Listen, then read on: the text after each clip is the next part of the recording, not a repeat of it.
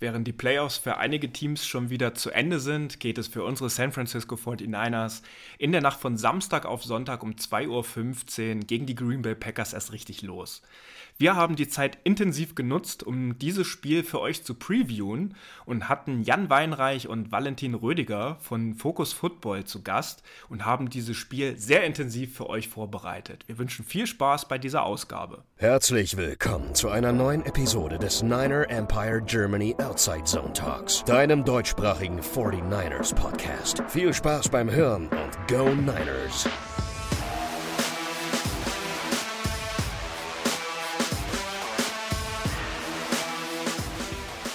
Ach Leute, was soll ich sagen? Ähm, für die einen Teams ist die Reise durch das Wildcard Weekend schon vorbei. Für die anderen, wie unsere San Francisco 49ers, fängt das Abenteuer Playoffs diese Woche erst so richtig an.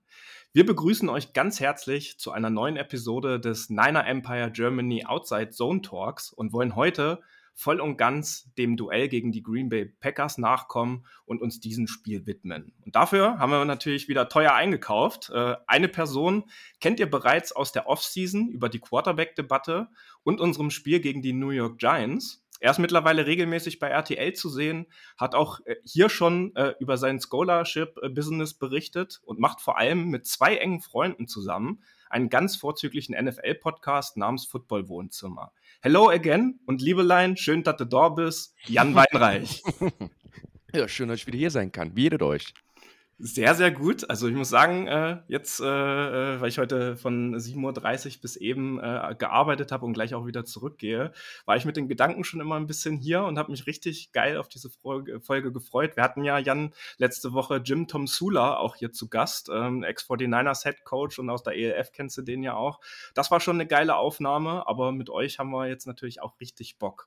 So, und die zweite Person ist äh, einer dieser benannten Freunde und ein Ex-Teammate von Jan, nämlich Valentin Valentin Rödiger, äh, auch in der kommenden Saison Wide Receiver bei den Cologne Centurions. Und äh, welchen tu Team du in der NFL die Daumen drückst, lassen wir jetzt aufgrund des Wochenendes vielleicht mal außen vor. Herzlich willkommen auch an dich und sag doch noch gern ein, zwei Worte zu dir, damit unsere Hörerinnen und Hörer wissen, wer heute hier zu Gast ist.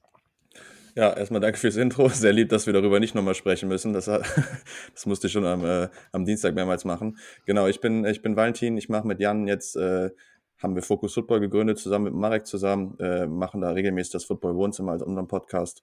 Und genau, spiele selber noch in der ELF, war zwei Jahre lang die Anspielstation vom Jan, der war mein Quarterback und so haben wir uns ein bisschen kennengelernt und ja, freue mich jetzt hier mit euch ein bisschen Fortinanders zu reden. Wir sind zum, zum Training gefahren, Junge. Das ist doch die echte Geschichte mit Samantha. Ja, habe ich eben schon im Vorgespräch die ja. beste Fahrgemeinschaft Kölns. Ja. Das kann ich bestätigen. Das war ihm sehr wichtig, dass er das sofort erwähnt hat. Ne? Sehr gut. Und natürlich ist auch noch der Nick von uns am Start. Herzlich willkommen, Nick. Hallo, ich krieg leider nicht so eine Hype-Rede wie die anderen hier, aber ist okay. Aber ich kenne die Leute auch schon, ne? Und du hast auch nicht selbst gespielt, ne? Nein, alles gut. Das ist ein kleiner Insider bei uns. ähm, so, also Green Bay Packers gegen San Francisco 49ers, das ist ein Duell, das ich persönlich so aus Madden der Anfang 2000er äh, kenne und natürlich ist es ein absoluter NFC-Klassiker. Insgesamt 72 Aufeinandertreffen gab es schon.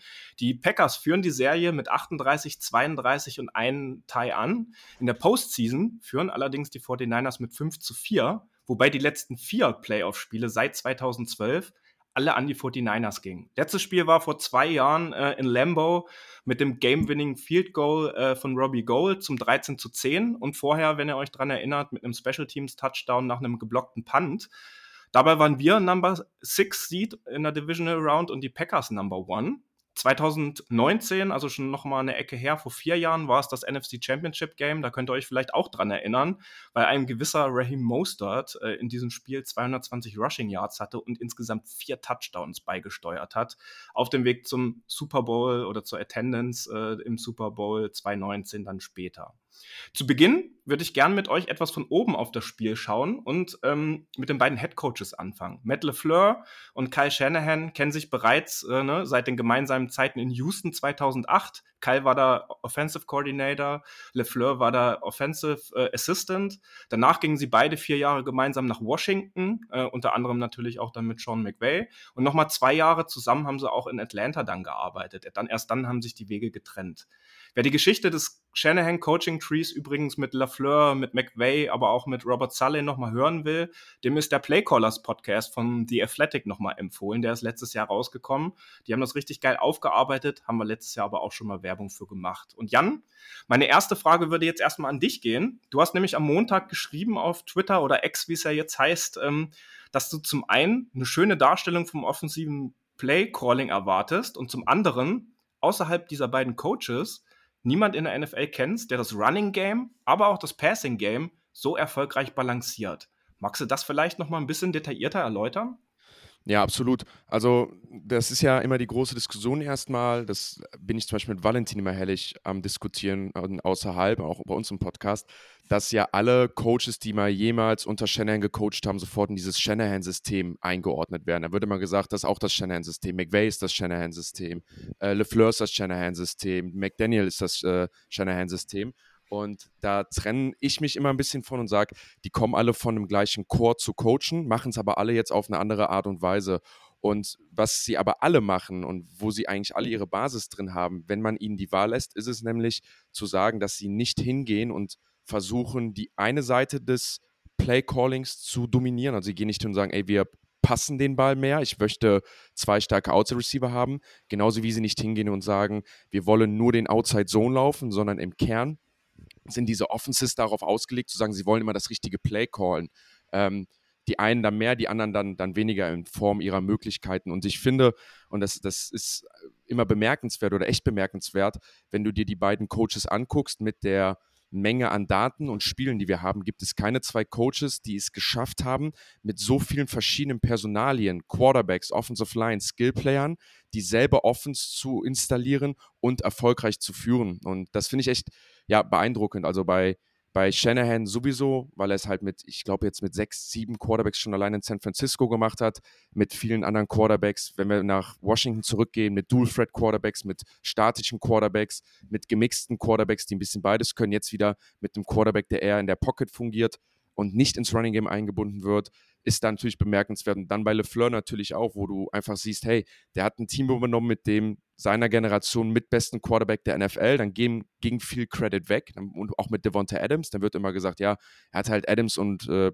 Rogers, das, das ist natürlich einfach, da eine Offense zu callen und hat es jetzt aber wiederum geschafft, mit von einer jungen Mannschaft dieselbe Offense erfolgreich zu, zu performen und ich glaube, das unterschätzt man in der NFL. Also das ist so, so ein Stat wie bei Mike Tomlin, diese 17 Seasons äh, keinen Losing Record zu haben, ne? das ist aus dem Grund ist das so schwierig, ist es halt genau das, wenn du es schaffst, über Jahre mit verschiedenen Personalien immer wieder beide Seiten des Balles, äh, beide Seiten der Spielzüge, Pass sowie Lauf zu installieren, einfach bemerkenswert. Und deswegen freue ich mich sehr auf das Spiel, weil ich finde, da liegt auch die Schönheit im Football, wenn du einfach weißt, dass da zwei Coaches sitzen, die nicht irgendwie einen Style Offense spielen, der zu entschlüsseln ist, sondern einfach sagen, sie callen durch die Bank weg eine geile Offense.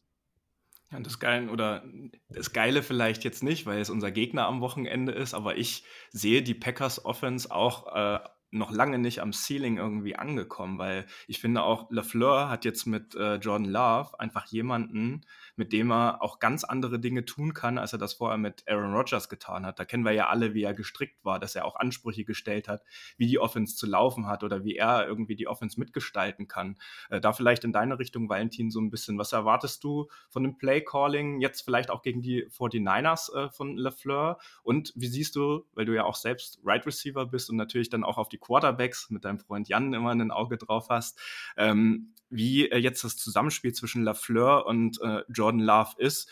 Ob, würdest du das bestätigen, äh, dass er jetzt, äh, dass sie sich beide gut tun, ähnlich wie Purdy und Shanahan an der Stelle, weil äh, auch bei uns natürlich die Diskussion ist, dass sowohl Shanahan Purdy natürlich besser macht, aber auch Brock Purdy gibt der Shanahan ganz andere Möglichkeiten. Aber ich würde jetzt gerne, weil ich jetzt äh, gerade abgewichen bin, gerne äh, äh, darauf äh, zurückkommen äh, auf äh, Jordan Love und Matt LeFleur.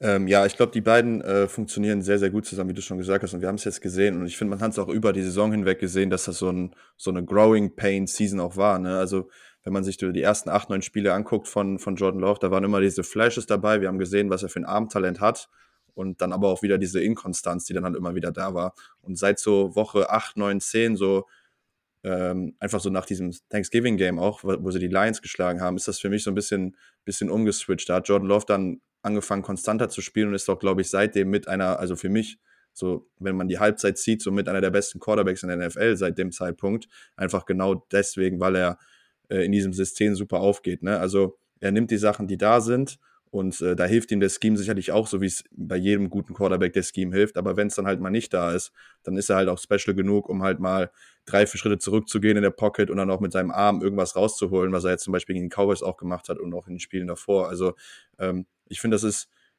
das ist ähnlich wie bei Brock Purdy auch. Du hast es schon angesprochen, wenn das System, die, diese Quarterbacks fällt, haben die beide die Möglichkeit, irgendwie noch extra was zu machen. Und bei John Love sieht es halt noch cooler aus, noch besser aus, noch krasser aus, weil er es erstens vielleicht mit einem Skill Position Core macht, der jetzt nicht so ähm, nicht so überragend ist auf dem Papier wie der von den 49ers, aber gleichzeitig halt auch er einen, einen unglaublichen Arm hat und halt auch diese, ich nenne es jetzt mal die Optik von einem Aaron Rodgers halt einfach hat, ne? Also ist ja schon teilweise angsteinflößend, wie das aussieht, dass die zwei, wenn die irgendwie von ihrem Backfoot werfen oder so, oder diese Flick of the Wrist Würfe, dass es einfach fast identisch aussieht. Und äh, ich glaube, da tun die beiden sich echt ganz gut.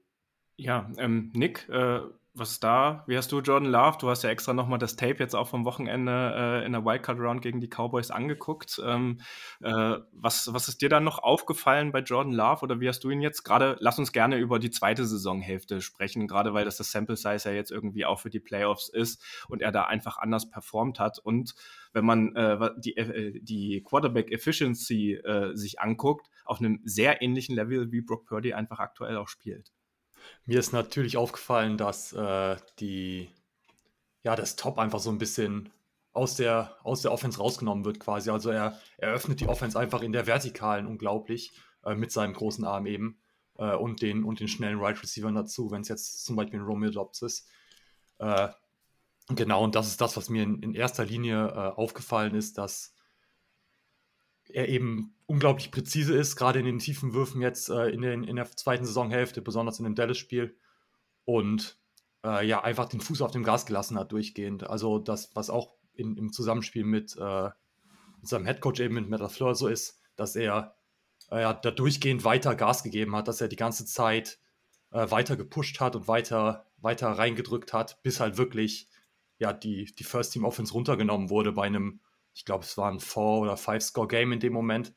Aber bis dahin wirklich, äh, ja, das, was mir bei den 49ers in den letzten Jahren teilweise gefehlt hat, äh, einfach weiter den, den Fuß auf dem Gas zu halten, auch wenn man vielleicht ein, zwei Scores vorne ist, äh, wie in ja, dem einen oder anderen äh, Spiel in der Geschichte in den letzten zwei, drei Jahren, äh, das für die 49ers nicht so schön ausgegangen ist, weil man eben zum Beispiel im Super Bowl gegen die Chiefs äh, ja, zu früh den Fuß vom Gas genommen hat mit 10 Punkten Führung im vierten Quarter äh, dann zu kon konventionell geworden ist, konservativ geworden ist. Und äh, genau das ist das, was mir eben auffällt bei, bei LeFleur und, und Love eben, dass sie da zusammen diese, diese Mentalität haben, immer weitermachen zu wollen. Und ich glaube, da ergänzen sie sich super gut bei. So, und bevor wir jetzt vielleicht zu den anderen Teilen in der Offense so ein bisschen kommen, würde ich gerne mit euch äh, noch eine Sache diskutieren, weil ihr beide gerade auch bei uns zu Gast seid.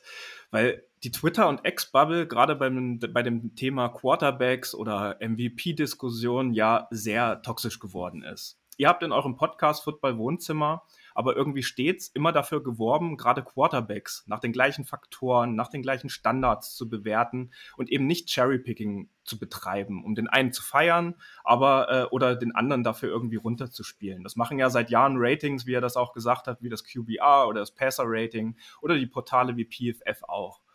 Wir haben euch jetzt natürlich nicht eingeladen, weil ihr auch zu Brock Purdy gute Takes hattet und ihr ihn übermäßig irgendwie gefeiert habt, sondern eben weil ihr die Diskussion nüchtern und objektiv betrachtet habt. Und vor allen Dingen, weil ihr euch irgendwie auch die Zeit genommen habt, vielleicht auch nochmal in Richtung Valentin vor allen Dingen, ähm, Tape in Ruhe anzuschauen, zu gucken, was äh, ist einfach außerhalb der TV-Bilder noch abgelaufen? Wie sind die Reads gewesen? Und das wollten wir an der Stelle einfach mal auch in Richtung euch hervorheben, weil wir konstruktive und geile Diskussionen einfach viel geiler finden als die, die bisher stattgefunden haben. Und wir finden das einfach sehr schade, dass äh, es da nicht geilere Diskussionen einfach in der deutschen Football-Bubble gibt. Willst du, Jan, oder soll ich? Boah, also du hast jetzt ja schon angefangen, ne?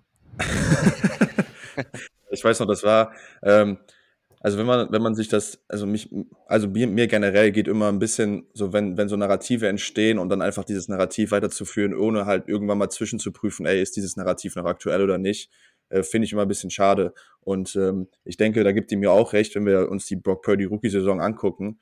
Ähm, da war schon viel inflationäre Produktion dabei, einfach weil ihm viel an die Hand genommen wurde und dürfen wir, warum auch, warum auch nicht? Ich meine, der Mann ist ein Siebtrunden-Pick, ne? Also, ähm, dass der Mann gewisse Limitationen hat, ist klar, allein von seinem Draft-Status her. Was mich dann persönlich und warum ich dann auch auf diesen Rant gegangen bin auf Twitter oder generell bei uns im Podcast, weil ich es mal irgendwann vorbereitet hatte, war, dass halt dieses Narrativ immer noch benutzt wird für ihn, auch in dieser Saison.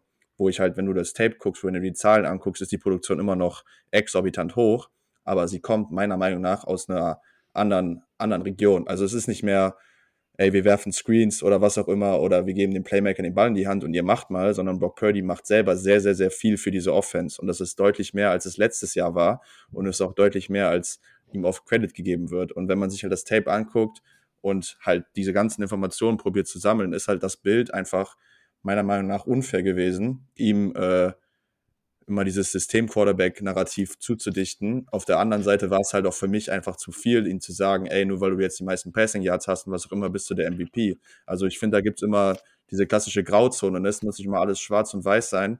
Und ich finde, da kann man sich einfach mal hinsetzen und einfach mal Sachen sagen, die er gut macht, Sachen sagen, die er nicht gut macht und das dann Ganze probieren, in Kontext zu setzen und irgendwie eine fundierte Meinung zu finden. Und das war für uns halt der Grund, warum wir uns da halt überhaupt äh, zu geäußert haben. Das Lustige war ja, wir haben es eigentlich vorher schon machen wollen, bevor dieses Thema überhaupt riesig geworden ist. Ne? Also wir, wenn, wenn Jan nicht aufs Klo gegangen wäre und sein Mikro ausgemacht hätte dabei, wäre wär das schon eine Woche vorher passiert, bevor diese, bevor ihr den Artikel geschrieben habt und bevor die, bevor die, dann, ganze Diskussion losgegangen wäre.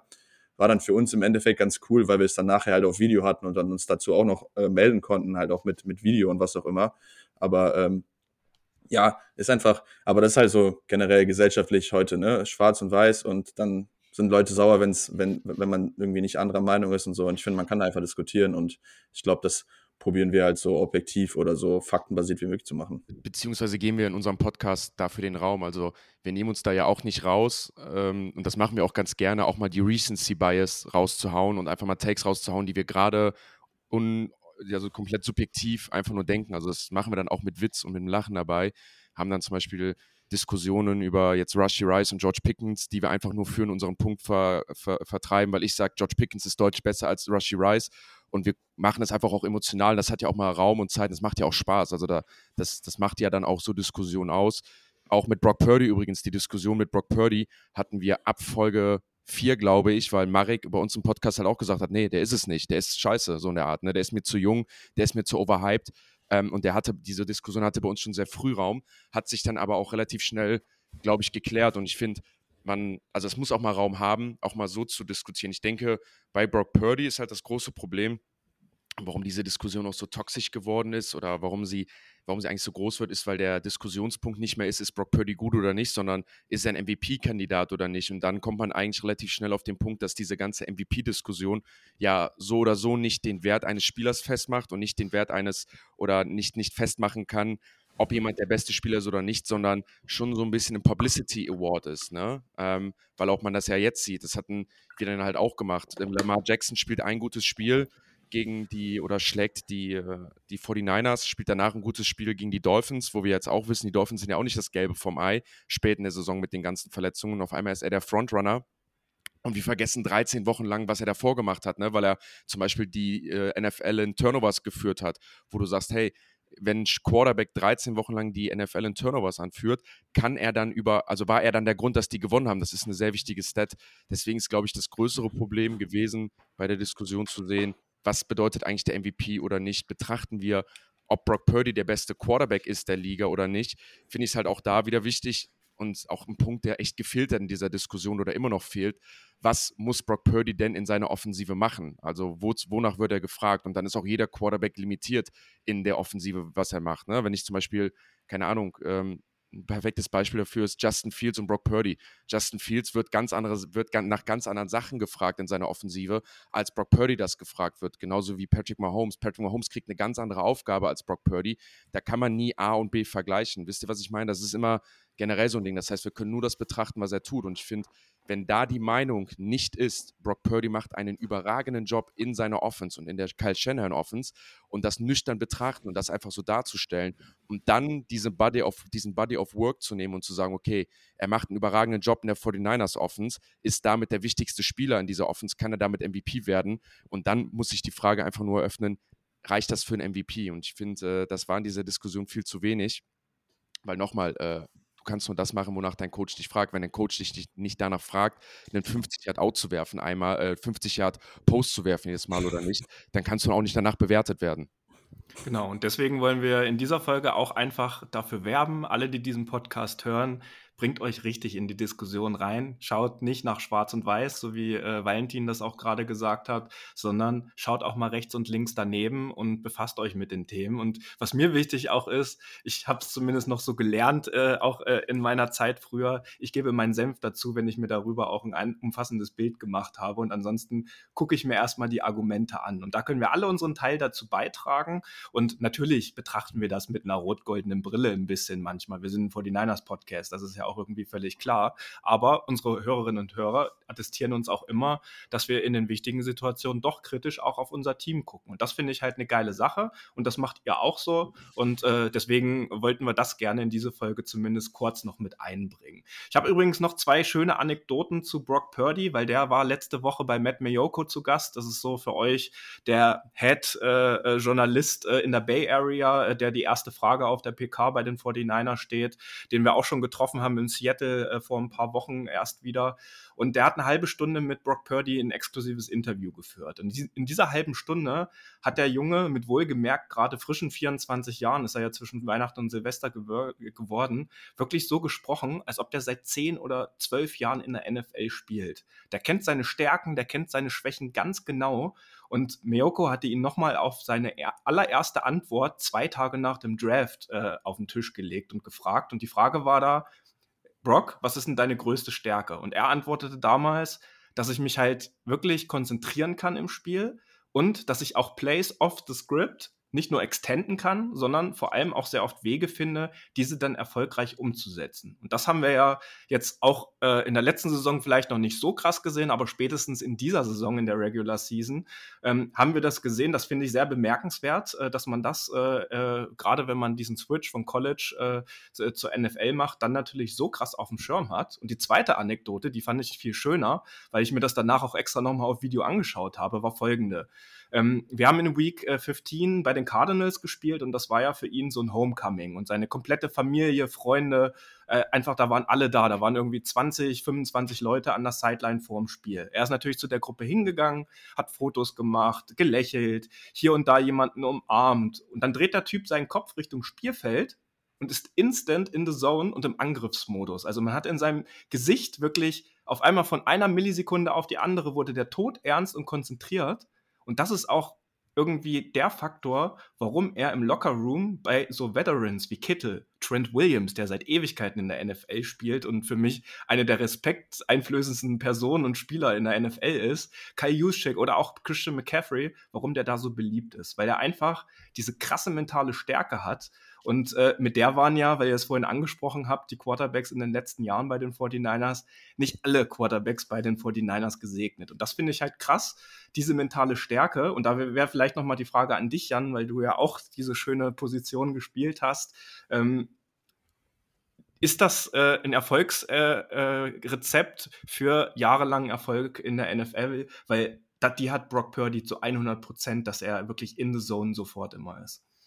Hm, ja, ich, ich habe immer, ich tue mich mal ein bisschen schwer, solche Faktoren zu bewerten, weil ich meine, weil man natürlich nicht nah dran ist und sowas sagt man natürlich immer über jeden Winning Quarterback. So. Und ich würde mal behaupten, dass wir auch schon, dass es viele Losing Quarterbacks gibt, die genau das, genau dasselbe haben, ne? genau dieselbe Mentalität, genau selbst den Schalter umlegen, aber dann nicht den Erfolg haben. Ist, weißt du, was ich meine? Das ist, glaube ich, mal ein bisschen schwer. Wir hören diese Stories immer über jeden Quarterback, der halt Erfolg hat, aber wir hören das nie bei Quarterbacks, also hörst du zum Beispiel nicht beim Losing Quarterback, ey, der kriegt den Schalter nicht umgelegt, der ist zu easy. Ich glaube, dass wenn du auf dem Niveau Quarterback spielst, wenn du es bis dahin geschafft hast, dann ist der Schalter so oder so immer umgelegt. Es wird dir halt zugesprochen, wenn du, wenn du Erfolg hast. Ähm, das wäre so meine Aussage. Du brauchst es auf jeden Fall. Aber ob das jetzt nur Brock Purdy hat oder nicht, das, das würde ich da nicht bewerten. Ich würde, wie gesagt, immer sagen, äh, ja, du hast es halt. Deine Teammates sagen das immer über dich gerne, wenn du, wenn du gewinnst. Okay. So, was äh, am Samstagabend so gut wie feststeht, ist, äh, beim Cointoss, wenn die Packers äh, irgendwie gewinnen wollten, choosen die dann immer, dass sie den Ball in der ersten Hälfte receiven und die 49ers machen es genau umgekehrt. Die wollen den Ball meistens in der zweiten Hälfte haben. Also könnten wir sehr stark davon ausgehen, dass der erste Drive äh, an die Packers gehen wird am Wochenende. Und deswegen lasst uns jetzt mal äh, fernab der Quarterbacks und äh, Matt LeFleur und Kyle Shanahan, über die wir jetzt schon gesprochen haben, so ein bisschen drüber sprechen, äh, über die, den Rest der Offense der Packers. Und da würde mich jetzt einfach von euch beiden vor allen Dingen erstmal interessieren, ähm, wie schätzt ihr denn die Packers Offense gegen unsere Top-Defense der 49ers ein? Vielleicht auch so ein bisschen äh, mit dem Hinterkopf äh, jetzt von dem Spiel am Wochenende gegen die Cowboys. Ähm, ja, ich fange einfach mal an. Ne? Ähm, ich finde die, also die, äh, die Niners Rushing Offense ist natürlich das, was dann irgendwo auch raussticht, finde ich. Äh, finde ich, ist die, halt die drittbeste Rushing Offense auch laut Pro Football Reference, was, was halt Yards angeht. Die Packers sind da die 15. Ähm, das ist, glaube ich, das, womit ihr dann am Ende auch äh, wahrscheinlich das Spiel dominieren könnt und auch solltet, äh, weil äh, ich glaube, man hat es im Cowboys-Spiel gesehen, die, die Packers Offense ist gar nicht so verkehrt und wenn die auf dem Platz ist, kann ich auch gerne mal acht, neun Minuten einen Drive auf dem Platz legen. Und, das hast ähm, ja letzte Woche gesehen, Valentin, ne? Ja, ja, ich weiß. Ich, ich probiere das Ganze hier sehr, sehr nüchtern zu betrachten. Vielleicht habt ihr mittlerweile herausgefunden, welches Team Valentin äh, die Daumen drückt. ja. Das war übrigens der, der äh, egal. Äh, das, war, das war übrigens der Ausschlagpunkt. Da haben, glaube ich, die äh, 49ers gegen die Eagles gewonnen, ne? Und dann haben die ganzen Cowboys-Fans äh, Brock Purdy gehatet, weil da ja auch diese Rivalität besteht, dass Brock Purdy nichts gemacht hätte. Und das war übrigens der Ausschlagpunkt für den Rant, fällt mir jetzt gerade ein, weil ich als Cowboys-Fan im ersten angeguckt dachte, ihr habt alle, also ihr, ihr seid alle nicht, also ihr macht alle nicht das Richtige gerade. Egal. Ähm, kommen wir zurück zu den, zu den Stats. Ähm, was ich erstaunlich fand, ähm, was Yards angeht, ne, ist die Packers Defense tatsächlich besser laut Pro Football Reference als die 49ers Defense, was natürlich vielleicht ein bisschen gestreckt ist jetzt mit den zwei relativ guten Spielen von den äh, 49ers, äh, von den Packers hinten raus. Ähm, aber was halt den Lauf angeht, haben die Niners halt die drittbeste Run-Defense und die Packers nur die 28 beste. Ne? Also da ist, glaube ich, das Matchup, was ihr suchen solltet und müsst. Ähm, ihr müsst probieren, den Ball zu laufen. Und ähm, das werden die Packers auch versuchen. Und das hat gegen die Cowboys sehr gut funktioniert. Aber ich glaube, wie gesagt, da habt ihr halt die Run-Defense dazu, die die Cowboys ja nicht haben, um das zu stoppen. Und das wird, glaube ich, so ein bisschen der Key vom Game sein. Vor allem, wenn man diese beiden Systeme be berücksichtigt. Ne? Du hast es eben gesagt, David, äh, dass die Packers gerne den Ball nehmen. Und ich glaube auch, dass ich weiß gar nicht, ob es so schlecht wäre für die Niners, für die, für die 49ers hier auch den Ball zu nehmen, tatsächlich am Anfang, damit sie halt mit dieser Führung wegspielen können. Ne? Und das war ja auch von Matt LeFleur eine Entscheidung, die er extra getroffen hat, anscheinend, dass er halt von vorne vorwegspielen woll, äh, will, damit halt die Cowboys ihren Pass Rush und so nicht nutzen können, weil sie halt immer nach Führung hinterherlaufen. Und ähm, ich könnte mir fast vorstellen, dass das auch gar nicht so schlecht wäre für die, für die 49ers in dem Sinne, äh, hier mal den Ball am Anfang zu nehmen, obwohl wir ja immer sagen, eigentlich ist es cool, wenn du den Ball nach der Halbzeit bekommst, weil du halt diese extra Possession hast. Aber äh, ihr habt ja diesen hervorragenden Kyle Shanahan-Set mit irgendwie 0 und Schlag mich tot, 0 und 38 oder so, mit äh, 8 Punkten Rückstand. Übrigens, da würde ich gerne mal wissen, wie generell die Statistik ist von anderen NFL-Headcoaches, weil ich glaube, dass generell nicht so viel gewonnen wird, wenn du im vierten Quarter noch mit acht Punkten hinten liegst. Äh, ich glaube, das ist generell nicht so, nicht so hoch die Quote, dass dann Kyle Shannon null hat, ist wahrscheinlich ein bisschen ein Ausreißer, aber würde mich nicht wundern, wenn generell die Quote da auch nur so bei 10, 20 Prozent ist oder was auch immer. Also da sind du? wir wieder bei der Ehrlichkeit der Stats. Das sind die genau. Stats äh, während seiner Zeit bei den 49ers, in seiner Zeit bei Atlanta und vorher, die sind nicht mit eingerechnet. Da hat er natürlich auch Spiele gewonnen in der Form. Da ist er nicht ganz so wild okay. und ist dann näher am Average äh, des, der gesamten NFL dran, aber in seiner Zeit bei den 49ers stimmt das natürlich. Und ich habe noch eine Sache alle Teams, die in der Wildcard Round zuerst gepunktet haben, haben das Spiel auch gewonnen. Also das ist nochmal ein Indikator dafür, vielleicht, was du gerade gesagt hast, dann doch zu überlegen, äh, den äh, Cointoss dann auch so auszulegen, wenn man den selbst gewinnt, dass man dann den Drive einfach startet im Spiel. Das nennen wir uns bei Focus Football mal Stats ohne Kontext. Wir, wollen dann, wir ziehen dann, wir sagen dann immer so, ja, letzte Woche haben alle gewonnen, die zuerst gepunktet haben, ziehen dann aber nicht dran, ob man das für die gesamte Saison der NFL auch sagen kann. Das nennen wir dann mal, das K steht für Kontext. Dann dürfen wir das, in den, davon mal das Veto einlegen, keinen Kontext reinbringen. Ja. da hört man die Aussage des anderen. Nee, und ich habe ja schon mal äh, auch schon mal gesagt gehabt, äh, dieser 49er-Scheme oder generell der Shannon-Scheme ist ja auch einfach besser, wenn du führst. Ne? Dann kannst du den Lauf weiter mit dem, mit dem Pass paaren und du musst den Lauf weiter respektieren. Also ähm, ich glaube, es ist für beide Teams nicht so geil, wenn sie hinten liegen tatsächlich. Ich glaube, dann wird es äh, ein, ein, schlechteres. Ja, ja Jan, du, Jan, du lachst, aber ich glaube, es sind beides Teams, die, äh, wenn man sich das mal nüchtern anguckt, äh, deutlich besser sind, wenn sie führen, als wenn sie nicht führen. Und ich glaube, das äh, wird am Anfang wichtig sein, wer hier am Anfang so ein bisschen äh, den Ton setzen kann. Aber äh, ich bin mal sehr gespannt, weil die Packers haben halt nur drei, sechs Tage Pause gehabt jetzt, ne? Nach einem, ich glaube, trotzdem dann doch relativ anstrengendes Spiel gegen die Cowboys und die 49ers haben ja quasi eine zwei Wochen Bye-Week gehabt jetzt für einige Starter. Bin echt mal gespannt, wie, wie das das Spiel beeinflusst. Ja, ähm, was äh, in der Wildcard Round auch noch war, dass ja die äh, Cowboys extrem viel gegen Love auch geblitzt haben und Love das einfach zerstört hat, das Game von dem. Und äh, die 49ers blitzen in dieser Saison am wenigsten in der gesamten NFL. Das wird einfach nochmal eine komplett andere Geschichte und auch zu sehen, wie Jordan Love dann darauf einfach reagiert. Und Nick, vielleicht in deren Richtung, die Offensive Line der Packers äh, ist ja wirklich stabil. Also da gibt es eigentlich nicht wirklich eine Schwachstelle. Ähm, und ganz oft haben wir jetzt im Vorfeld der Folge die Frage bekommen, natürlich aufgrund des Spiels äh, der Packers jetzt am Wochenende, wie können wir das Run-Game stoppen? Vor allen Dingen durch die Mitte, durch die beiden Tackles. Und äh, da äh, gibt es ja zumindest jetzt wieder sehr positive News, äh, dass unsere Interior D-Line ähm, mit äh, Javon Hargrave, aber auch mit Eric Armstead wieder am Start ist. Und da würde mich jetzt nochmal und natürlich auch unsere Community interessieren. Wie siehst du das? Kriegen wir das hin? Und äh, wie ist der Run zu stoppen der Packers? Ja, ich kann mir, kann mir auf jeden Fall vorstellen, dass wir das gut hinbekommen. Äh, Gerade Eric Armstead ist ja auf jeden Fall unser stärkster Runstopper gewesen diese Season. Äh, wenn er jetzt wieder dabei ist, ist es auf jeden Fall ein sehr guter, sehr guter Indikator dafür, dass es wieder funktionieren könnte. Äh, neben Hargrave natürlich auch, der jetzt, jetzt wieder voll fit ist nach den ja, zwei Wochen, die er jetzt nicht gespielt hat. Oder waren es sogar drei, ich weiß nicht. Äh, und wer natürlich auch noch dazu kommt, ist ein weiterer, ja, sehr guter Runstopper mit äh, Joseph Day äh, den wir ja jetzt in Woche 16 oder so, glaube ich, von, von äh, in der Free Agency geholt haben noch. Und der.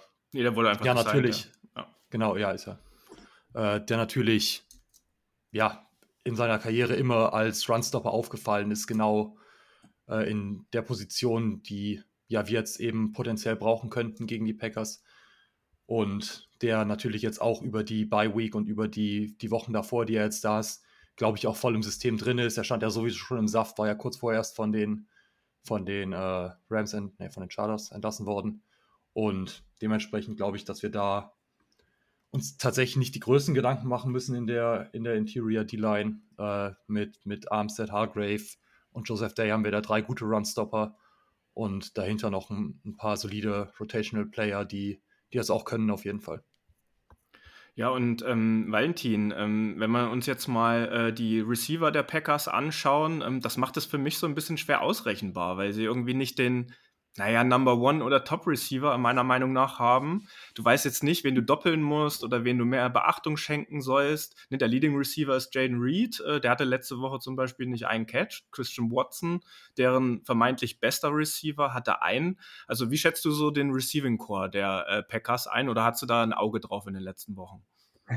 Ähm, ja, das ist, ich, ich finde, das, ist eine mit der interessantesten Storylines in der NFL dieses Jahr, weil das genau wie du sagst, da ist nicht dieser Nummer 1 Guy. So, wenn wir vor der Saison gesagt hätten, glaube ich, alle gesagt, ey, Christian Watson, der ist am Ende der Saison so ein bisschen ausgebrochen, ähm, kann der noch einen Schritt draufsetzen. Aber jetzt letzte Woche zum Beispiel war ja das Romeo Dubs Game und der hat Gilmore echt ein paar Mal echt alt aussehen lassen.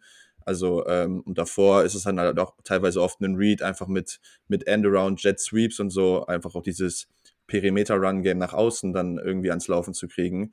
Und ähm, das ist, glaube ich, das Schwierige oder die Herausforderung, einfach diese Packers Offense zu covern, weil du halt nicht genau weißt, wo geht der Ball hin. Und Jordan Love würfelt auch den Ball dahin, wo es, wer gerade frei ist. Und das kann in einem Spiel mal Dubs sein, das kann in einem Spiel mal Reed sein oder auch einfach mal ein Benton, der vom Practice Squad kommt und dann auch ballt. Also das sind, das ist tatsächlich, glaube ich, mit einer der, der coolsten Storylines in der NFL und ich bin echt mal gespannt, äh, wie die 49ers das verteidigen, weil du weißt einfach nicht, wo der Ball hingeht und wenn du denkst, okay, du hast jetzt rausgefunden, dann läuft Aaron dann auch mal für drei Touchdowns Und ähm, das ist, glaube ich, eine ganz coole Kombi einfach. Ich freue mich, freu mich sehr darauf zu sehen. Ich glaube, dass Fred Warner richtig, richtig wichtig wird in dem Spiel für euch. Also ähm, der Mann muss ähm, gerade die Mitte zu machen, diese Crossing Routes, Play Action und so, da, der wird er, glaube ich, äh, alle, alle Hände voll zu tun haben. Das wird, glaube ich, richtig, richtig cool zu sehen. Ja, da macht sich ja gut, dass Fred Warner einfach ein super Coverage-Linebacker ist und da natürlich äh, auftrumpft und gerade daraus natürlich auch seine All-Pro-Nominierung äh, mal wieder, äh, oder nicht Nominierung, sondern äh, im First Team All-Pro auch gelandet, wo das zustande gekommen ist. Nick, äh, wenn wir jetzt darüber noch sprechen, äh, wer wird ein Safety neben Tashawn Gibson spielen? Meinst du, Brown ist ja sehr, sehr wahrscheinlich, wie fast alle anderen Spieler, bis auf Clarlin, äh, Clarlin Farrell, jetzt wieder fit. Mal die Season-Out-Guys natürlich irgendwie ausgeklammert. Wen siehst du da in, im zweiten Safety-Spot bei uns? Äh, ich, ich sehe ganz klar äh, Brown wieder da. Der hat in der Zeit, die er gespielt hat, äh, ja, gerade als Rookie einen, einen unglaublich guten Job gemacht und hat ja nicht umsonst gestartet, als er fit war. Und ich denke, ja, gerade nach so einer kurzen Verletzung in Anführungszeichen ist es wirklich selten, dass man durch diese Verletzung eben seinen Starting-Posten verliert. Und ich denke, ich denke, er wird da wieder neben starten und ich glaube, es, können, es ist auch die beste Variante auf jeden Fall. Ich habe noch eine dicke Frage, die uns auch wirklich neben der Frage des Run-Stoppings äh, wirklich äh, 20, 30 Mal erreicht hat. Und zwar hat David Lombardi, äh, der schreibt auch für den Athletic über die 49ers, gestern gesagt, äh, Rest in Football is automatically a good thing. No one would rather play more tired. Also er hat eine ganz klare Meinung dazu. Warum? Wir hatten die Bye Week jetzt.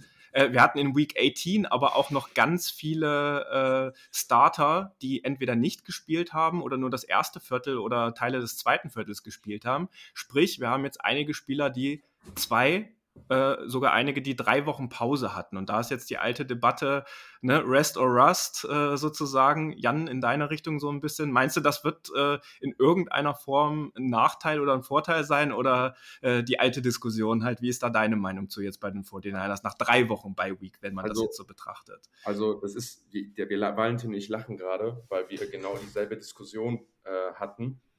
bei uns im Podcast, da ging es um Dan Campbell wo ich gesagt habe, das ist absoluter Schwachsinn, die deine Starter spielen zu lassen, wenn du gar keine Chance mehr hast, nach vorn zu kommen. A, wegen Verletzungen, aber B, halt wegen des Rests, weil diese NFL-Saison ist verdammt lange und jeder spielt mit, äh, jeder spielt mit Verletzungen, jeder spielt angeschlagen und jede Woche tut den Leuten gut. Und ich finde diese Statistik, die immer rangezogen wird mit, wenn du deine Leute gerestet hast, dann ist das ein negativer Stat, wenn du verlierst, dann wird dir mal vorgeworfen als Head Coach, ey, das hättest du nicht machen sollen, da hast Rust drin. Aber wenn Coaches aus der Bye Week kommen, dann wird immer die Statistik rangeholt, oh, Andy Reid nach einer Bye Week 16 und 3, da, weil er die Spieler gerestet hat und weil er einen geilen Gameplan hat. Kyle Shanahan 20 und 3, weil er weiß einfach, wie man eine Bye Week gut nutzt. Wenn er aber seine Spieler aktiv restet und sich aktiv nochmal mehr vorbereitet, dann wird gesagt, oh, äh, Kyle Shanahan trifft eine Fehlentscheidung, weil er restet seine Leute. Deswegen sage ich ganz klar, absoluter Vorteil. Hast eine Woche mehr Zeit, deine Leute sind resettet. Das sind NFL-Profis, das sind die Sportler und Leute, die das Spiel auf dem höchsten, höchsten Level performen. Die brauchen, die haben keinen Rust. So, die haben keinen, keinen Ring Rust. Die sind, wenn sie wollen, machen die den Schalter an und sind da. Und deswegen ist diese Woche oder diese, ich meine, vergleich das mal, das letzte Mal, dass ein Joey Bosa und in Warner auf dem Platz standen, wie viele Tage das unterschiedlich sind. Nick, Nick Bosa. Die nur sechs Tage plus einen Travel noch mit dabei haben, ein absoluter Vorteil. das ist auch so ein Running Gag bei uns im Podcast, dass der Jan äh, Namen einfach falsch ausspricht. Das ist vollkommen okay, das passiert. Aber Joey gibt es ja. gesagt. Du hast, du hast, der ist ja nicht Joey erfunden, den gibt's, der spielt halt nur in einem anderen Team, ja. so, und äh, was, was aber zu 100% gut getan hat, das finde ich absolut auch bei Brock Purdy, äh, weil der äh, hatte ja seine OP. Der wusste ja noch nicht mal, ob er in Week One überhaupt auf dem Platz steht. Wir dürfen ja nicht vergessen, dass er eine krasse OP an seinem Wurfarm hatte. Eigentlich die schlimmste Verletzung, die du dir als Quarterback zuziehen kannst. Und der hatte ähnliche Sachen kurz vor der Bye Week in Week 10, dass er so eine gewisse Armfatigue gespürt hat, also diese Müdigkeit. Und das haben auch ganz viele in seinem Team gesagt, dass man gemerkt hat, dass er nicht mehr so diesen Zip hatte. Und das hat alleine Brock Purdy ultra gut getan. Und so jemanden wie Christian McCaffrey, und du hast es gerade angesprochen, Jan, so, ne? Der, äh, oder ihr sagt es ja auch immer wieder, das ist wie jede Woche irgendwie einen Autounfall zu haben, gerade wenn du als Running Back da durch die Lines durchgehst. Ähm, das äh, wird dem gut getan haben. Und so jemand wie Christian McCaffrey, der schon irgendwie in der Off-Season eine absolute Mid-Season-Form hatte und einfach ein Athlet vom Herren ist. Für diese Jungs tut das nochmal viel, viel mehr gut. Und äh, Nick Bosa hat das auch nochmal hervorgerufen. Er fand es richtig geil, am Wochenende die Wildcard-Round sich vom TV anzugucken, selbst irgendwie sich auszuruhen, seinen Körper mal Zeit zu geben und zuzugucken, wie andere sich halt gegenseitig irgendwie mehr oder minder verletzen. Er macht, er, seine Interviews sind ja auch ein bisschen lockerer, sage ich jetzt mal so in seinem Sprech. Und ähm, das sagen die Spieler auch auf jeden Fall so. Und man darf eine Sache auch nicht vergessen, bei den 49ers zumindest, und das ist auch ein Unterschied zu den Packers, in den Raps im Training steht unsere Offense trotzdem eine Top 5 Offense, trotzdem noch einer Top 5 Defense gegenüber in Sachen Raps. Und Brock Purdy hat jetzt zum Beispiel, weil du es gerade angesprochen hast, Valentin mit äh, Fred Warner, auch nochmal erläutert, dass er das jetzt auch nochmal genutzt hat, gerade gegen Dre Greenlaw und gegen Fred Warner, unsere Linebacker, da nochmal sein Linebacker-Game, nenne ich es jetzt mal so, einfach nochmal zu verbessern. Und äh, das sind ja andere Trainingsvoraussetzungen als bei den Packers oder irgendeinem anderen Team jetzt, wo einfach diese ausbalancierte auf beiden Seiten des Balls halt nicht so gegeben ist. Ne? Äh, ja, absolut. Vor allem, wenn du halt so eine, so eine Bye-Week hast, hilft das dir auch selber nochmal äh, so an deinen Fundamentals zu arbeiten. Ne? So in einer Game-Week generell preppst du ja oft gegen Scout-Teams als Offense. Da sind dann die Starter gar nicht genau auf dem Platz. Ne? Also ich glaube, dass in der Game-Week, wenn du dich normal auf den Gegner vorbereitest, wird ein Purdy nicht gegen die 49ers erste Defense spielen oder zumindest nicht zum Großteil. Da werden dann, das wird dann das Scout-Team auf dem Platz sein. Wenn du aber eine Bye-Week hast, hast du sicherlich auch mal die ein oder andere Competition da drin, die ein Shanahan halt einbauen wird, wo du halt dann genau das auch mal provozierst und dann genau diesen Vorteil auch nutzen kannst. Und äh, das ist, glaube ich, äh, auch immer cool, einfach um den, um den, um das, um den Speed und generell die Competition halt hochzuhalten im Team und halt zu wissen, okay, ey, wir können jetzt diesen Vorteil nutzen, dass wir hier eine Top-Defense auf der anderen Seite stehen haben. Lass das mal äh, ausnutzen. Und ich glaube, das äh, kann auf jeden Fall ein Faktor sein, plus halt den ganze, die ganze Erholung, die sie haben. Und äh, ja, also das ist ja, das ist ja nicht mal, ich sage es unfair, ist es in dem Sinne nicht, weil, weil, weil ihr es euch verdient habt, aber dass die Packers dann auch noch aus einem, von einem Sonntagsspiel in ein Samstagsspiel gehen, ne, das ist ja dann auch nochmal generell für auch die anderen Teams in den Playoffs, die jetzt montags auch gespielt haben und dann Sonntags spielen oder so, das ist das eine Spiel, das macht schon einen Unterschied, gerade wenn du so eine lange Saison in den Knochen hast. Und das ist, glaube ich, echt etwas, was, äh, wenn ihr mit diesem, also ich glaube, es gibt diesen, also ich bin da mit, von Jan ein bisschen anderer Meinung, ich glaube, es gibt diese Art Rostfaktor, äh, auf dem Platz, zumindest im ersten Viertel oder in den ersten paar Drives, dass du es merkst, dass du erstmal so dieses physische Level matchen musst. Ähm, und wie gesagt, ich glaube, dass die, dass die ersten paar Minuten sehr, sehr wichtig werden im Spiel. Aber ich gehe mal davon aus, genauso wie Jans gesagt hat, das sind alles, alles Top-Profis, die sind nicht zum ersten Mal in der Situation. Das Team, was ihr habt, ist ja gefestigt seit mehreren Jahren, so wie es ist. Ähm, die wissen, was auf sie zukommt und die wissen genau, was jetzt auch passieren wird. Deshalb, ähm, das wird ein Riesenvorteil für euch sein. Ja, Thema Erfahrung würde ich gerne jetzt zwischenschieben, weil es ganz gut passt. 49ers übrigens mit 19 von 22 Startern, die mindestens vier Playoff-Wins haben. Und einer von diesen dreien ist übrigens Brock Purdy, der es nicht hat, weil er erst zwei Playoff-Wins hat. Und die Packers mit neun von 22 Startern, die mindestens zwei Playoff-Wins haben. Also das Thema Erfahrung kann und wird äh, wahrscheinlich eine große Rolle spielen. Und um das vielleicht mal zusammenzufassen mit den beiden Offenses, äh, da stehen sich jetzt natürlich zwei Top-Level-Offenses, Top-5-Offenses gegenüber. Bei den Defenses sieht es ja ein bisschen anders aus. Das hatten wir gerade auch schon ein bisschen angeklungen. Ähm, 49ers immer noch Top 5, äh, auch in der Defense. Packers während der Regular Season eine Bottom 10 Defense gewesen.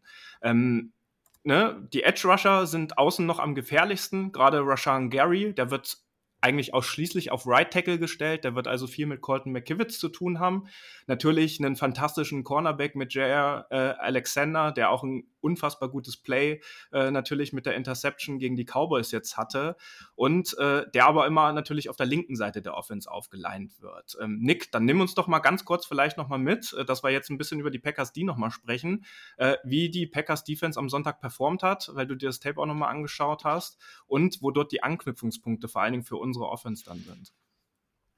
Ja, ja die, die Packers Defense war letzte Woche auf jeden Fall deutlich besser als sie ja häufig sonst diese Saison war. Äh, ich fand, vieles hat sehr gut funktioniert. Gerade in der, in der Run-Defense waren sie letzte Woche echt stark.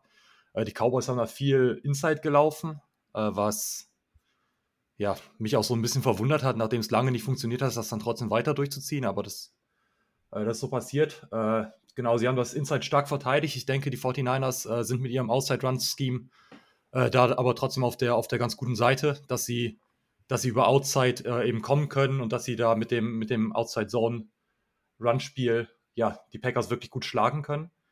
Äh, was mir ansonsten in der, in der Defense noch aufgefallen ist, ist, dass die Cowboys auch in der ersten Halbzeit, wo ja wirklich fast noch gar nichts lief, äh, underneath sehr viel anbringen konnten oder auch, auch Short-Medium Medium vielleicht noch.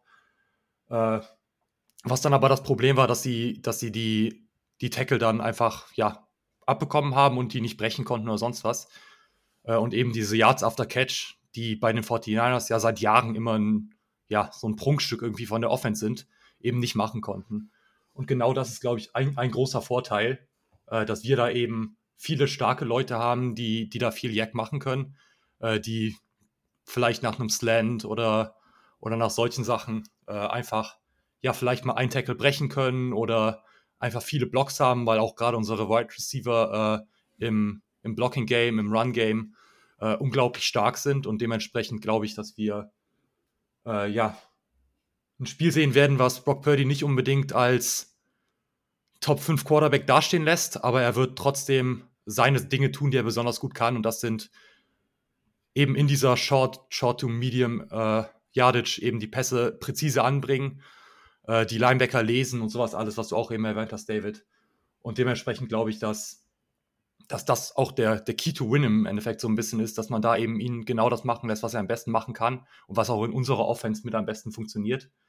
Natürlich ist, ist ein CD Lamb bei den Cowboys, der auch ein unglaublich starker, ich glaube, dieses Jahr die meisten Yards after the Catch hat über die Saison verteilt, äh, aber der jetzt in dem, in dem Spiel gegen die Packers natürlich auf einer ganz anderen, auf einem ganz anderen Level war, als, als Doug Prescott das war.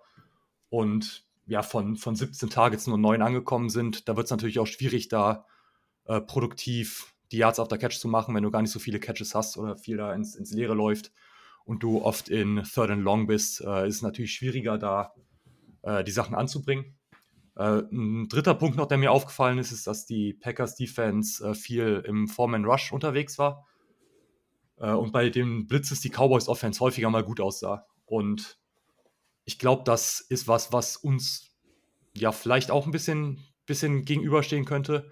Brock Purdy sah diese Saison über gegen Blitzes eigentlich auch immer gut aus.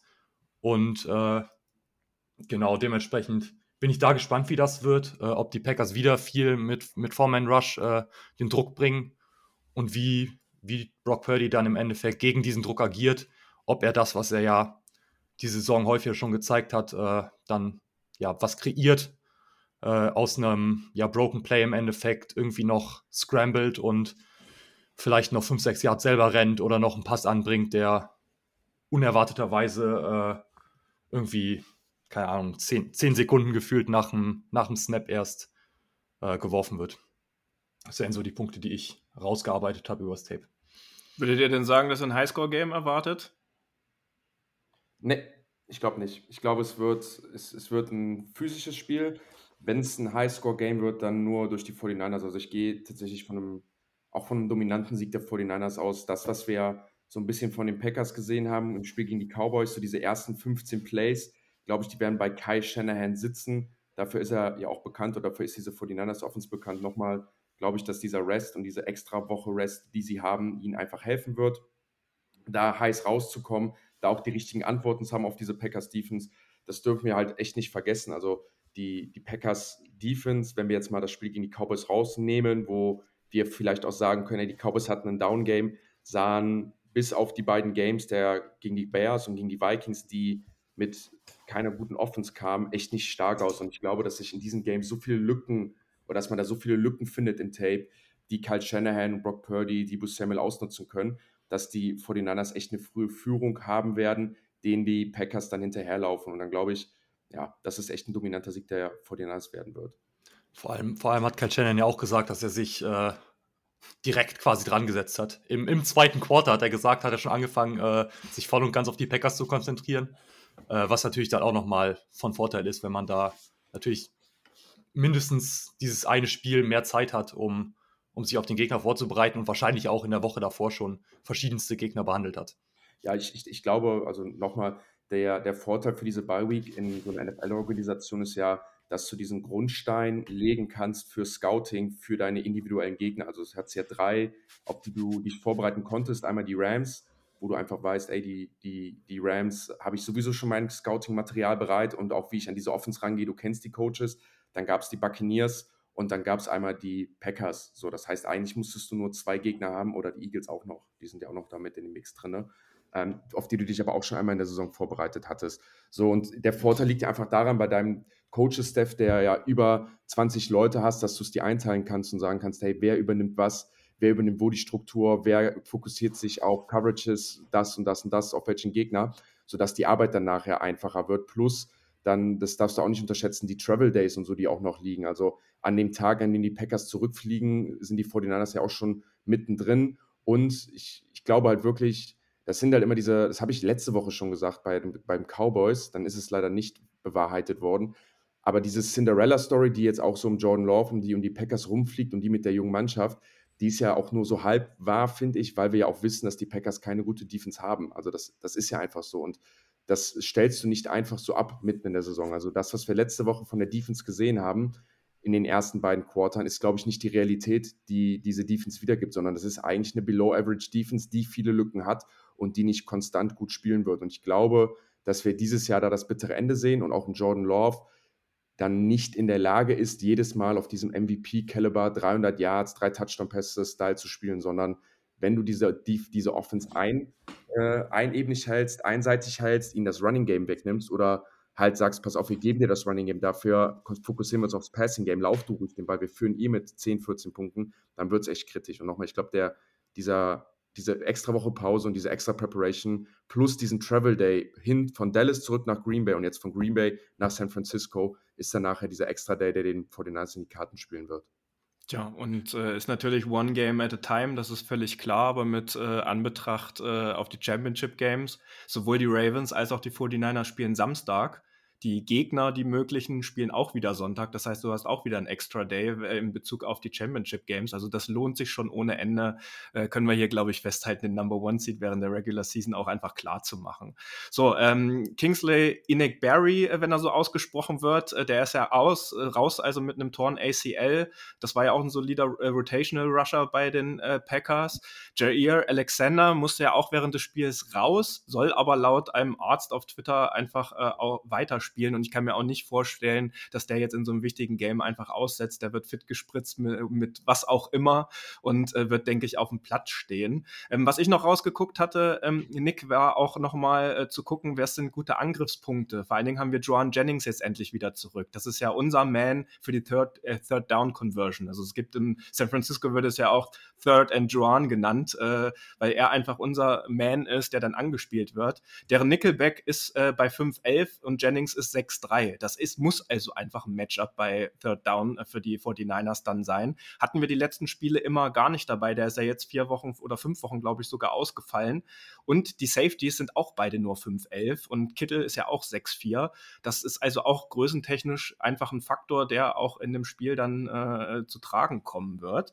Und ähm, Special Teams, um es vielleicht abzurunden, auch noch äh, der, äh, der Returner, Keeson Nixon, übrigens Nickelback eigentlich auch, äh, äh, der ist schon ganz gut in seinem äh, Metier. Darauf sollten wir achten, weil gerade in Special Teams bei Returns äh, waren die 49ers ja doch ab und zu mal ein bisschen anfällig und darauf äh, muss man dann einfach ein bisschen äh, achten. So, Leute, ich habe jetzt nichts Großartiges mehr auf äh, meiner Agenda, die ich gerne mit euch besprechen wollen würde. Und deswegen erstmal, bevor wir zum Abschluss kommen, die Frage an euch: Gibt es noch was, was euch auf dem Herzen liegt oder was ihr gerne noch mitgeben wollt?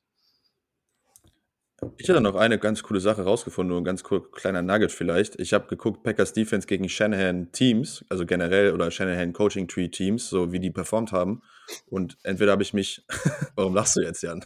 Ja, weil ich ja eben noch gesagt habe, dass das ja immer unsere Diskussion ist. Ja, ich weiß, aber äh, kann, man kann ja anderer Meinung sein.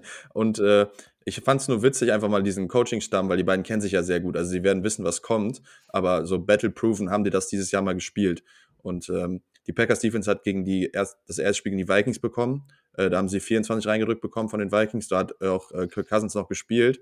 Und die einzigen anderen beiden Teams, die diesen Scheme auf dem Level irgendwie ausführen, sind halt die Rams. Da haben sie nur drei bekommen, aber da hat auch Stafford nicht gespielt. Das war das Brad Ripien Game. Und das letzte war jetzt äh, kurz vor Ende der Regular Season gegen die Vikings und da hat Nick Mullins gespielt. Also das einzige gute Shanahan esque Team, gegen das die Packers dieses Jahr gespielt haben auf defensiver Seite, waren die Vikings und das war, glaube ich, in Woche 8 oder so. Also ist jetzt was her. Bin echt mal gespannt, wie, äh, wie das so sich ausspielt, weil ich ja gerade euch oder bei euch gesagt habe, dass Fred Warner sehr, sehr wichtig werden wird, weil äh, dieser Scheme ja dann doch primär die Mitte des Feldes über die Linebacker attackiert. Und wenn man zum Beispiel an die Ravens denkt oder so, die haben jetzt äh, mehrmals diesen Shannon-Scheme bekommen und die Mittellinebacker haben das Ganze gezeigt, dass sie das ganz gut hinkriegen. Ähm, das kann man dann, glaube ich, von den Packers erstmal jetzt nicht so behaupten. Bin mal gespannt, wie das, wie das aussieht. So, und ich habe vor allen Dingen auch eine persönliche Bitte an die 49ers und alle von uns vor allen Dingen, die vor Ort jetzt bei der Divisional Round sind, weil Lars, Lukas und auch Miron, den ihr kennt, äh, sind zusammen mit fünf, sechs anderen ab morgen beziehungsweise ab Freitag auf dem Weg in die Bay Area. Die werden also vor Ort im Stadion sein und dann werden wir euch natürlich über unsere Social Media Kanäle auch mit Bildern und Videos versorgen. Und äh, wenn die 49ers dieses Spiel gewinnen, dann werde ich nämlich auch meinen Flug am Sonntag buchen zum Championship Game. Deswegen habe ich da ein sehr, sehr großes Interesse, nicht nur sportlich, sondern auch einfach mal ganz persönlich und eigennützig daran, dass das passiert. Ich schaue noch mal ganz kurz auf die Fragen von unserer Community, die wir aber eigentlich alle abgearbeitet haben. Also die Hauptfrage war auch, sind alle Spieler wieder fit? Da ist uns jetzt eigentlich nur bekannt, dass Clayton Farrell ausfallen wird, sehr wahrscheinlich für dieses Spiel. Es haben gestern auch noch ein paar andere Spieler nicht mittrainiert. Es wird aber davon ausgegangen, dass wir als 49ers mit eigentlich fast der gesamten Kapelle einfach im Levi Stadium sind und eine richtig gute Voraussetzung haben im äh, Gegenzug oder im Vergleich zu anderen Jahren, als wir in den Playoffs waren. Und die abschließende Frage, die ich noch an euch hätte, äh, Valentin und Jan, sind die Packers aktuell der gefährlichste Gegner in der NFC? Das fand ich noch eine sehr charmante Frage, weil ich habe auch alle anderen drei Teams in der Wildcard Round eigentlich äh, jetzt in der Divisional erwartet und nicht diese drei. Boah. Hm, ich, ich glaube einfach generell, dass die NFC nicht so stark ist wie die AFC äh, und das einfach bemessbar an der Alter oder an der Stärke der Roster. Also entweder hast du Teams mit einem relativ, also eigentlich alle drei Teams sind ja nicht mit proven starken Quarterbacks. Das muss man ja oder das darf man ja so sagen. Also auch Jordan Love spielt ja seine erste Saison. Und auch wenn der letzte Stretch der letzten zehn Spiele sehr stark war, heißt das ja nicht unbedingt, dass Jordan Love ein MVP-Quarterback ist. Spielt gerade so wie einer, heißt aber nicht, dass er einer ist. Und deswegen finde ich sehr schwierig zu sagen, wer der gefährlichste Gegner wäre.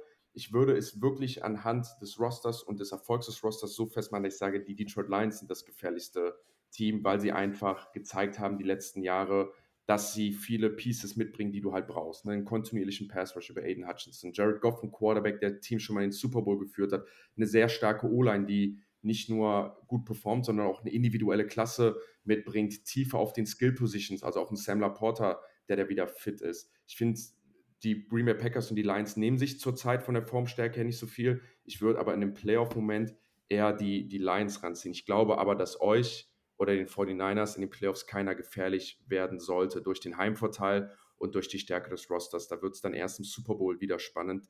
Wie gesagt, ich glaube, da, da seid ihr und die 49ers viel, viel weit von weg, euch in einem anderen Tier oder ich sehe euch in einem anderen Tier als die anderen Teams. Was die Packers vielleicht auch noch ein bisschen ungefährlicher macht, jetzt gerade auf das Spiel am Sonntag betrachtet, ist, dass es vermutlich regnen soll, ist momentan die, die Voraussage. Äh, was, glaube ich, den Packers deutlich mehr wehtut als uns, äh, gerade weil sie eben von dieser Schnelligkeit ihrer Wide Receiver und von dem starken Arm von Jordan Love häufig leben. Äh, da ist natürlich Regen für die ein größerer Nachteil, als wenn wir im, im Short-Passing-Game sie hoffentlich filetieren können. Ja, sehr gut. Äh, 82 Prozent übrigens Regenwahrscheinlichkeit. Das hätte ich jetzt zum Abschluss auch noch mit äh, äh dazu gepackt. Haben die 49ers vorhin auch quasi in einem Game Sheet äh, mit veröffentlicht. Das werden wir sehen, wie das funktioniert. So, Leute. Ja, tausend Dank für diese stabile Aufnahme. Wir können es an der Stelle nur noch mal hervorheben. Ähm, ihr habt äh, durch die Playoffs und eure eigenen Projekte, glaube ich, gerade auch beide super viel zu tun und habt trotzdem die Zeit für uns genommen. Das sehen wir niemals als selbstverständlich an und danken euch von Herzen, dass ihr heute mit am Start wart. Und ihr dürft jetzt gern die Gelegenheit nochmal nutzen, um etwas Eigenwerbung zu betreiben. Jan, das ist doch dein, dein, dein Gebiet sonst immer. Ja, stimmt eigentlich, ja. ich habe auch gewartet, dass du was sagst, ja. Ja, guck. Ja, ich, wir, haben, wir, haben, uns mal darauf geeinigt, dass wenn wir mal Werbung machen, dass ich das, die Ads sprechen darf, weil ich äh, dann auch dann am besten rezitiere, sagen, sagen die Jungs, beziehungsweise da immer voll into it bin. Ähm, ja, also erstmal vielen Dank, dass wir da sein durften. Freut uns natürlich sehr, ähm, bei, bei euch im Podcast dabei zu sein. Ihr macht das ja schon lange und äh, wir sind ja durch unsere Football-Fanatismus auch große 49ers-Fans, weil dieses Shanahan-System ja einfach auch immer wieder zeigt, dass hinter Football nicht irgendwie nur ein guter Spieler steckt, sondern auch immer ein System, Coaching etc. pp. Und dafür steht ja dann irgendwie Kyle Shannon und die, und die 49ers. Ja, und wir selber kommen, wie gesagt, vom Football-Wohnzimmer. Unsere Plattform heißt Focus Football. Folgt uns da gerne auf Instagram. Wir covern die gesamte NFL, machen da immer eine Preview- und eine Review-Folge. In der Offseason werden wir dann auch spezifisch auf gewisse Themen eingehen. Wir werden auf Rankings eingehen, wir werden auf ein paar Momente in NFL eingehen, wir werden über Systeme sprechen, wir werden über Coverage sprechen, Gegenüberstellung machen. Natürlich auch die gesamte Draft-Coverage könnt ihr dann mit uns verfolgen. Ähm, bei Instagram gibt es dann auch immer Reels mit so kurzen Takes. Bei YouTube gibt es dann auch immer 5, 6 Minuten Takes, um diese Diskussion mal daran teilzuhaben. Und ich würde mal sagen, bei uns könnt ihr euch dann darauf freuen, dass wir neben dann auch Analysen und differenzierten Diskussionen, die wir auch bei uns führen. Also auch bei uns wird es mal hitzig, auch bei uns gibt es viele Meinungsverschiedenheiten, die wir dann auch mal über 5, 6, 7, 8, 20 Minuten ausführen. Das habt ihr jetzt hier schon beim Podcast mitbekommen, wenn Valentin vom Shanahan-Scheme spricht, dann schmunzel ich immer und sage, das gibt es eigentlich gar nicht mehr. Auch sowas wird dann bei uns mal groß ausdiskutiert. Haben wir einfach jede Menge Spaß und wir definieren uns dann so ein bisschen als der Buddy-Podcast. Ne? Also neben hochklassigen Diskussionen labern wir auch einfach viel Müll. Also gibt es dann immer noch. wie groß ist eigentlich ein Baby-Elefant und kannst du eigentlich einen Propeller unten, äh, kannst du eigentlich einen Propeller hinten am Flugzeug aufbauen? Würde uns da sehr freuen, wenn ihr uns da auch mal folgt, begleitet und auch da mal Feedback gibt. Sehr schön. So Leute, es ist also angerichtet. Wir können, denke ich, äh, mit dieser Folge behaupten, dass die San Francisco 49ers einfach mit breiter Brust in dieses Spiel auch einfach gehen sollten. Äh, es ist nicht auf die leichte Schulter zu nehmen, das hat die Wildcard Round vor allen Dingen gezeigt. Ich bin mir aber ziemlich sicher, dass sich sowohl unser Coaching Tree als auch die Spieler, um die es dann auf dem Feld geht, dessen absolut bewusst sind. Und Divisional Round gegen die Green Bay Packers in der Nacht von Samstag auf Sonntag 2.15 Uhr 15. Und wer noch mit im Braunschweig bei uns in Niedersachsen bei einer Watchparty mit vorbeischauen möchte, kann sich gerne via PN über die Social Media Kanäle nochmal melden. Und wir wünschen allen, egal ob im Stadion, zu Hause, auf einer Watchparty, ganz viel Spaß und geht wirklich mit breiter Brust in dieses Spiel.